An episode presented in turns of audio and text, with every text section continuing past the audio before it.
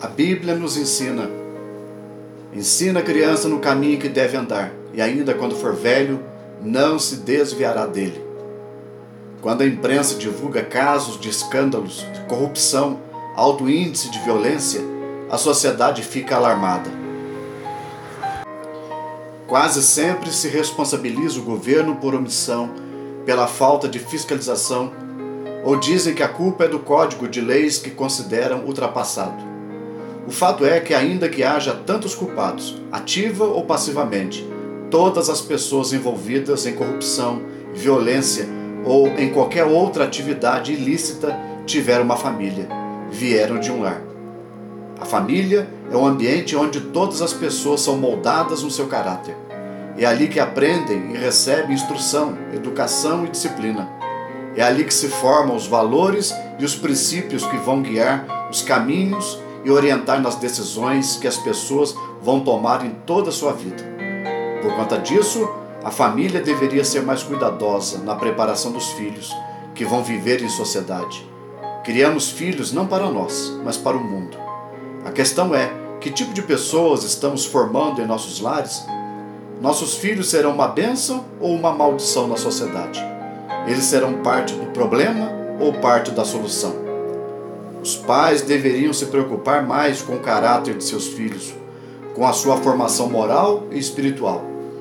É importante que os filhos se vistam bem, que se alimentem adequadamente, que estudem em boas escolas.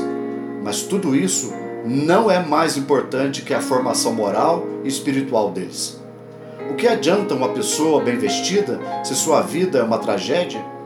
O que adianta uma pessoa viver num condomínio de luxo se ela representa uma ameaça a todos que vivem na vizinhança?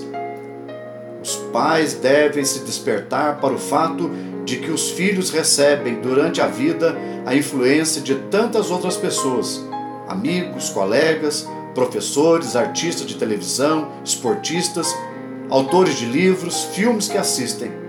Enfim, de todos os lados, as pessoas recebem informações e orientações que podem mudar seus valores e princípios. Por isso mesmo, os pais devem estar mais atentos, devem se preocupar em ser a maior influência sobre seus filhos. É sobre isso que o rei Salomão está exortando quando diz Ensina a criança no caminho que deve andar, e ainda quando for velho, não se desviará dele.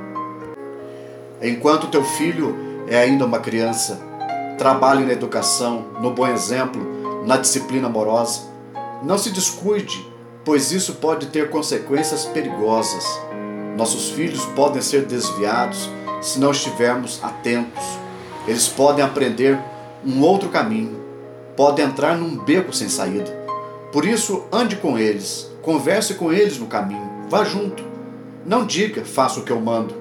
Diga, ande comigo. Ensine teu filho a se defender. Ensine teu filho a andar com Deus.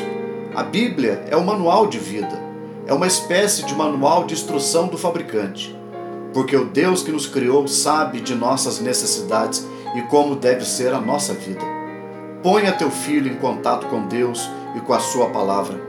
Você mesmo, pai e mãe, deve andar com eles nesse caminho. Teu exemplo vai falar mais alto que as tuas palavras.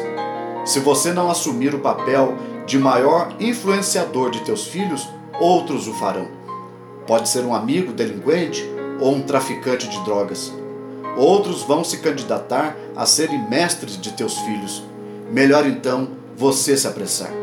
Amanhã poderá ser tarde demais. Depois não vai adiantar você se perguntar onde foi que errei. Os pais erram em não tomar a dianteira na educação moral e espiritual dos filhos. Querem que os filhos se vistam bem, estudem em boa escola, tenham uma profissão, mas quase não há preocupação com o tipo de gente que serão dentro da boa roupa na profissão que vão exercer. Ensine teu filho hoje Ensine teus filhos a serem amigos de Deus e a obedecerem a palavra dele. Faça isso e dê o seu exemplo. No futuro, você não terá motivos para se arrepender e nem para chorar por causa deles. Vamos orar? Senhor, te agradecemos pela nossa família.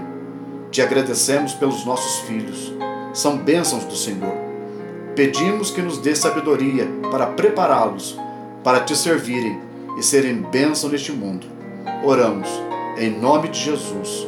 Amém. Sou Jair Alves de Moura, pastor da Igreja Presbiteriana do Brasil, em Baipendi, Minas Gerais.